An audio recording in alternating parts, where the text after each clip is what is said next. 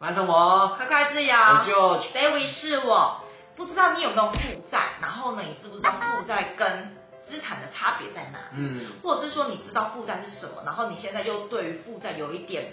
困惑跟就是焦虑，我相信大家对负债这件事情都会有点烦躁吧。那我们废话不多说，我们就教你怎么样把负债变成资产喽。那第一个呢，我们先了解一下什么是资产跟负债。嗯，所谓的资产呢，就是那个东西可以一直为你带来正向的现金流，也就是说你的口袋的钱会越来越多，不断有现金流进你的口袋。那所谓的负债呢，负债就是。那个东西会不断的从你口袋中拿出现金，也就是说，你每次都要从你的口袋拿出现金去缴它的贷款，那个东西就会成为你的负债。那房子跟车子一定是负债吗？不一定，我觉得要看那个东西呢，是从你口袋中流进金钱还是流出金钱，这样就会造成说它是负债还是资产哦。所以呢，一个东西它是不是资产还是负债，并没有绝对的，会根据你使用的不同，所以呢，会决定说它现在到底是一个负债还是一个资产。嗯，那不知道你有没有听过一个现金流的故事，就是下鸡蛋的母鸡。嘿。有一对夫妇，他们养了一只鸡，对，然后这只鸡呢，每一天都会下鸡蛋给他。这对夫妻来说啊，鸡就是他的生产工具，就是他的资产，因为他每天都会带来现金流，就是那个鸡蛋，对吧？所以呢，对他来说呢，鸡是一个资产，因为他每天都会帮他带入现金流，就是鸡蛋的意思。那这时候如果啊，鸡被杀了，发生什么事情？没有人下蛋啊？对，是不是就没有现金流了？对，或者是这只 B，这只 B，这只。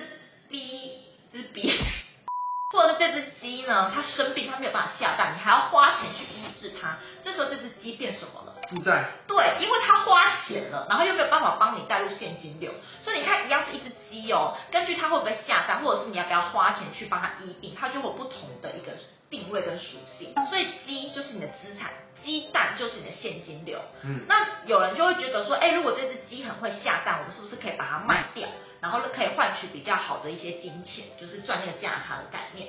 但是有没有想过一件事情？你把一只很会下蛋的鸡卖掉，你是不是就没有现金流了？对啊，对啊，对啊。所以如果你有拥有一个好的资产的话，其实我个人是比较不会倾向直接把它卖掉的，因为我知道它会每一天或者是每一个月为我带来现金流。那你看，你有一只鸡就会帮你下蛋。那如果你有一群鸡，是不是就有超多的现金，有超多的鸡蛋可以吃，嗯，嗯，对吧？然后呢，甚至你可以再把你每次得到那个鸡蛋拿去卖，再去买一只可以生蛋的鸡，就是呢，把你获得的现金流，然后再去买更多的资产。那如果回到我们的投资世界里面的话，我们要怎么样去打造我们的现金流？就是我们要找到很会下蛋的鸡。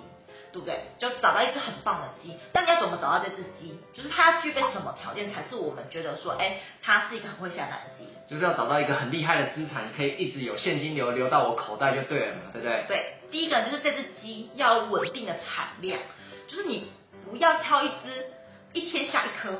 明天下一百颗，第三天不下蛋，第四天要下四颗的鸡，你不会觉得产量很不稳定吗？所以我们要找一个每天下大概十颗这样子，就是你那个波动不要太大，嗯、就比较大起大落的那种鸡，这样你现金流会领得很不安稳啊。尤其是在退休的时候，你不会希望你每年给你的现金流是很不稳定的吧？那第二个呢，我们的筛选条件就是这只鸡不要病恹恹的。怎么说？就是如果你那种要死要死的鸡，第一个它可能不会下蛋。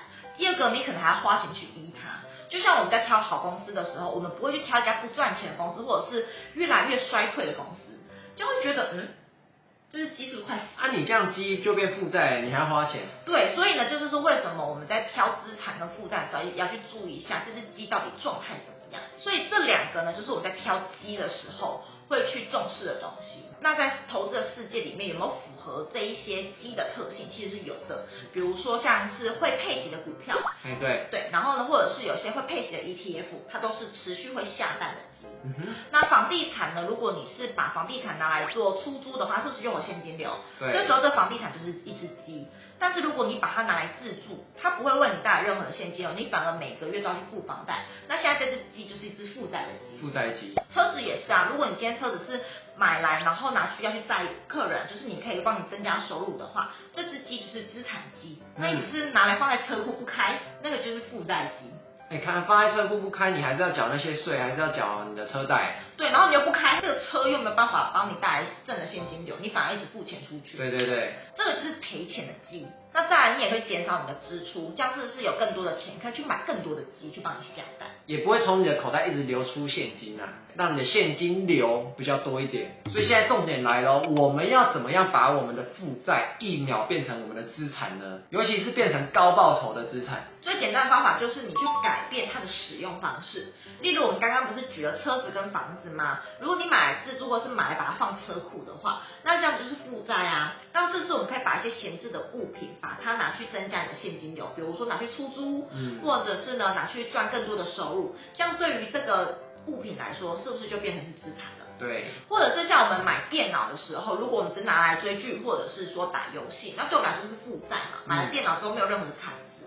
但是如果我们把它拿来做剪辑影片，然后拿去接案的话，是不是这台电脑是可以为我们带来收入的？对。这样就一秒变资产了。所以呢，就是取决于你怎么使用它，就可以让它变成是资产哦。那比如说像我们一般在租房子啊，或者是我们买房子的时候，不是都会有贷款吗？那这些房子啊，通常对我们来说就是一个负债。但是呢，我们把我们客厅变成我们的拍摄场景，这个时候我们的房子就好像是对我们来说是一个资产，因为它对我们来说是有产值的，可以让我们增加一些现金流的。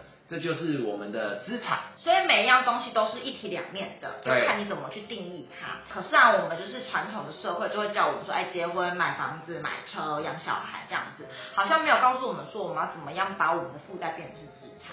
传统的教育啊，像是爸妈可能会叫我们说，我们一定要买车买房嘛。但是买车买房一般来说啦。都会用贷款的方式，那贷款的方式就一定是负债了，嗯，这绝对不会是资产，没错。那如果说你想要知道就是你的财务该怎么做规划的话呢，我们要做了一个免费的资源，可以帮你协助理清你的财务怎么样会去做更好的一些使用哦。那如果你对这样的资源有兴趣的话，可以在第一条链接点击索取哦。那如果你喜欢这支影片的话，记得帮我们按个喜欢。那我们下次见喽，拜拜。